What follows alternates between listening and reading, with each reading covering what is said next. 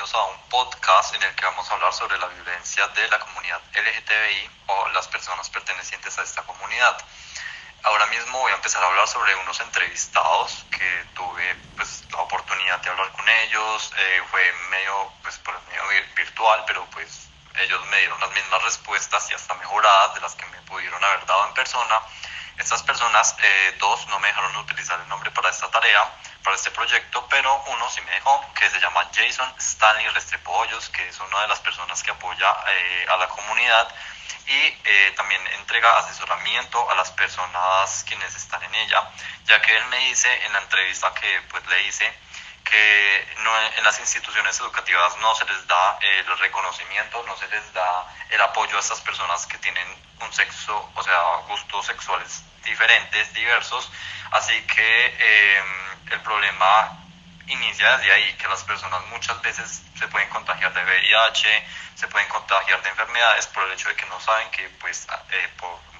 el sexo anal, que por el sexo oral también se pueden contagiar estas enfermedades, cosas que a los heterosexuales también les puede afectar en un punto. Sin embargo, hay muchas otras cosas en el mundo del LGTBI que eh, no están siendo contempladas para las personas. Ahora también vamos a hablar sobre las personas que mm, están en, en que son gays, que se consideran lesbianas y que se consideran bisexuales y bueno, sí, todo el círculo cromático de lo que es el LGTBI. Y es que las personas eh, muchas veces no se destacan por el LGTBI ya que sus derechos no han sido vulnerados nunca. Y según eh, la, una abogada, bueno, eh, yo hablé con una abogada que trabaja en Genova, que fue otra de las que me ayudó con la entrevista, sin embargo tampoco me quiso dar el nombre, pero es una mujer que apoya a la comunidad y también ha trabajado en el Quindío, bueno, en Armenia Quindío, y me ha llegado a hablar en muchas ocasiones sobre sobre que hay personas que no se consideran de la comunidad LGTBI, ya que pues está aún así, apoya los derechos, pero que esto es ante todo más como una regla para ellos, que eh, no para todos, solamente como para una parte de, la, de las personas de esta comunidad, es únicamente como una regla judicial que los apoya en caso de que haya discriminación, pero no todos se consideran de la comunidad LGTBIQ. Esto ella lo comparó junto con lo de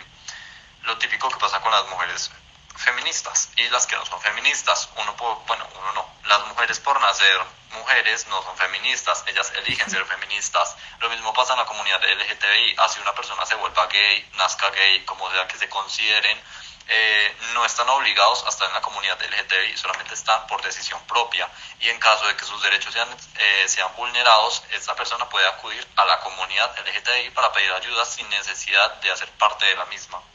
Y esto es mi gran aporte en cuanto a la entrevista. La tercera persona eh, tuvo eh, también, pues fue una persona que no se considera abiertamente gay, pero me contó exactamente lo mismo acerca de lo, le hice la misma pregunta tanto a la abogada como a la persona que no es abiertamente gay, que no me dejó utilizar el nombre, eh, que él no se consideraba de la comunidad ya que nadie le vulneraba sus derechos, sentía que muchas veces pues las personas se dan cuenta que él era gay, pero él decidió no pertenecer a la comunidad LGTBI, no porque no se haya declarado abiertamente gay, sino porque siente que no es necesario por el momento. Y ya, eh, eso es mi parte del podcast, espero que les haya gustado y los dejo con Valentina Álvarez. Bienvenidos, mi nombre es Valentina Álvarez y este podcast eh, de hoy es acerca de la violencia de género LGTBI y a exponer un poquito los casos de estas personas de las que se les vulneran tanto sus derechos aquí en Colombia y que son expuestas a un medio social en el Quindío. Quiero empezar con la campaña contra la violencia LGTBI y quiero empezar contándoles que las en tabú acerca de la homosexualidad, dejando que la desinformación siempre los llene de resentimiento hacia estas personas que su único pecado es tener gustos diferentes se creen con el derecho de agredirlas verbal, psicológica y físicamente. Y no podemos dejar al lado la religión, que también sabemos que ha creado un gran enemigo de esta comunidad. Quiero contarles que ser de la comunidad LGTBI se volvió condena de muerte en Colombia. Muy triste el título a esto, pero Colombia es el país número 12 de América Latina por homicidios a personas de orientaciones diversas. Juan David, un periodista del periódico El Tiempo, descubrió que se asesinan por lo menos 549 personas al año y que 195 personas son de la comunidad LGTBI. Los problemas prosiguen, claro está. Se han evidenciado hechos de violencia policial, agresiones físicas, actos de tortura, ejecuciones extrajudiciales y tentativas de homicidio. Entre otros, entre otros problemas que la revista Tiempo recopiló, hay un video muy triste llamado La quema de la caja de un líder de la comunidad LGTBI.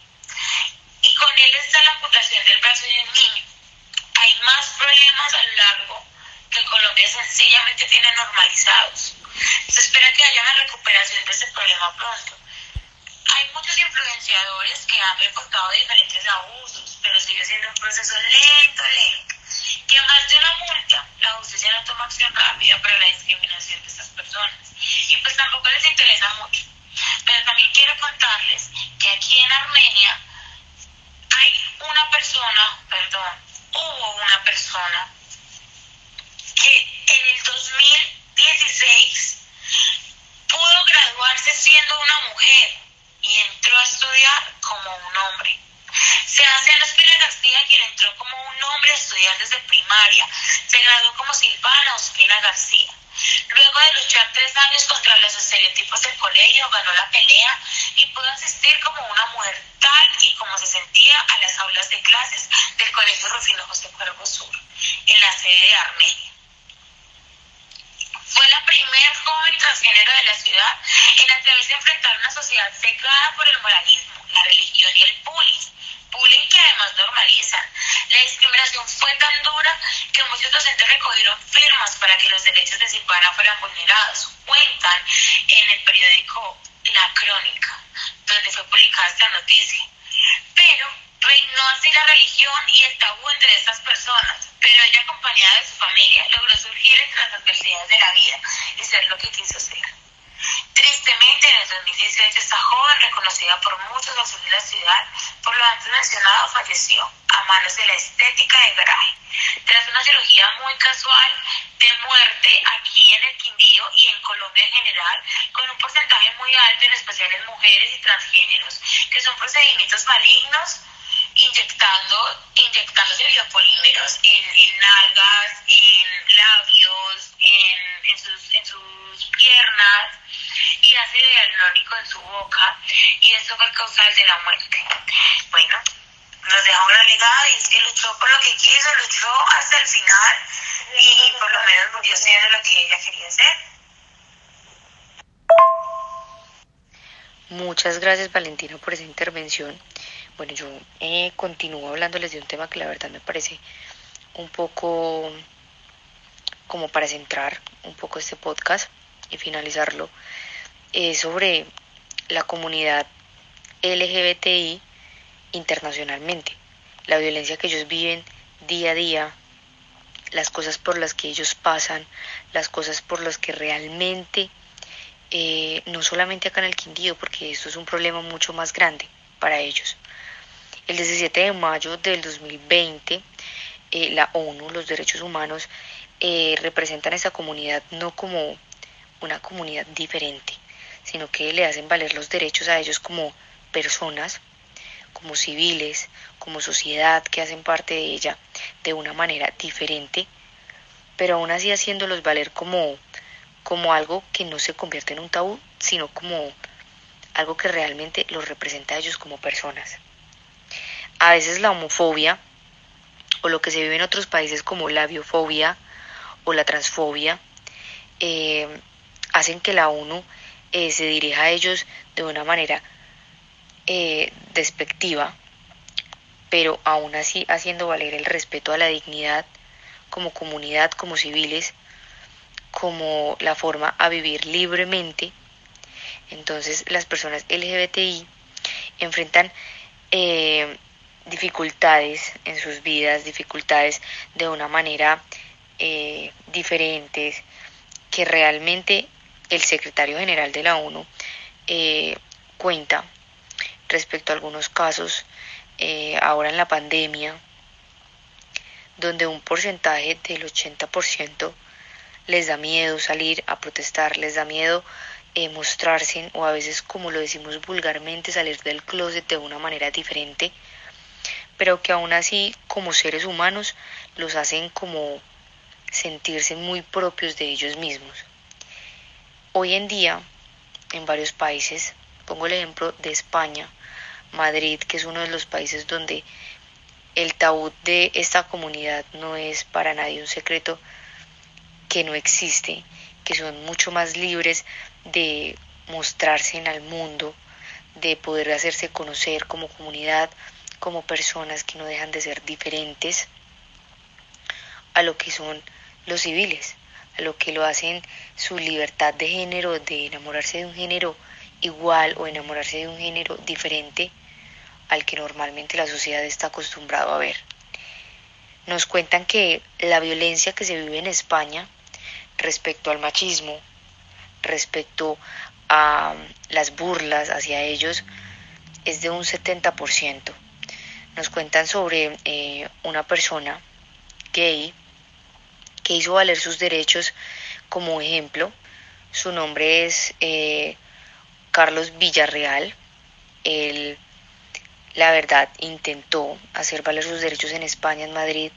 durante unas protestas, el cual fue apuñalado y fue encontrado asesinado cruelmente. Y toda la comunidad luchó por hacer valer los derechos de esta persona. ¿Qué pasa? Mucha policía muchas personas, eh, muchas comunidades, por decirlo así, que no piensan igual a esta, hacen que sus derechos a veces no se reclamen, no sean realmente o se dé realmente la justicia que ellos piden. Entonces esto es algo que vivimos el día a día, que ellos viven el día a día, no dejan de ser personas diferentes a nosotros, no dejan de ser personas que realmente hagan el cambio en la sociedad pero aún así sean respetadas. Entonces, esto sería todo por el podcast de hoy. Eh, recuerden que la libertad de género no nos hace diferentes, sino que nos hacen perfectos frente al mundo.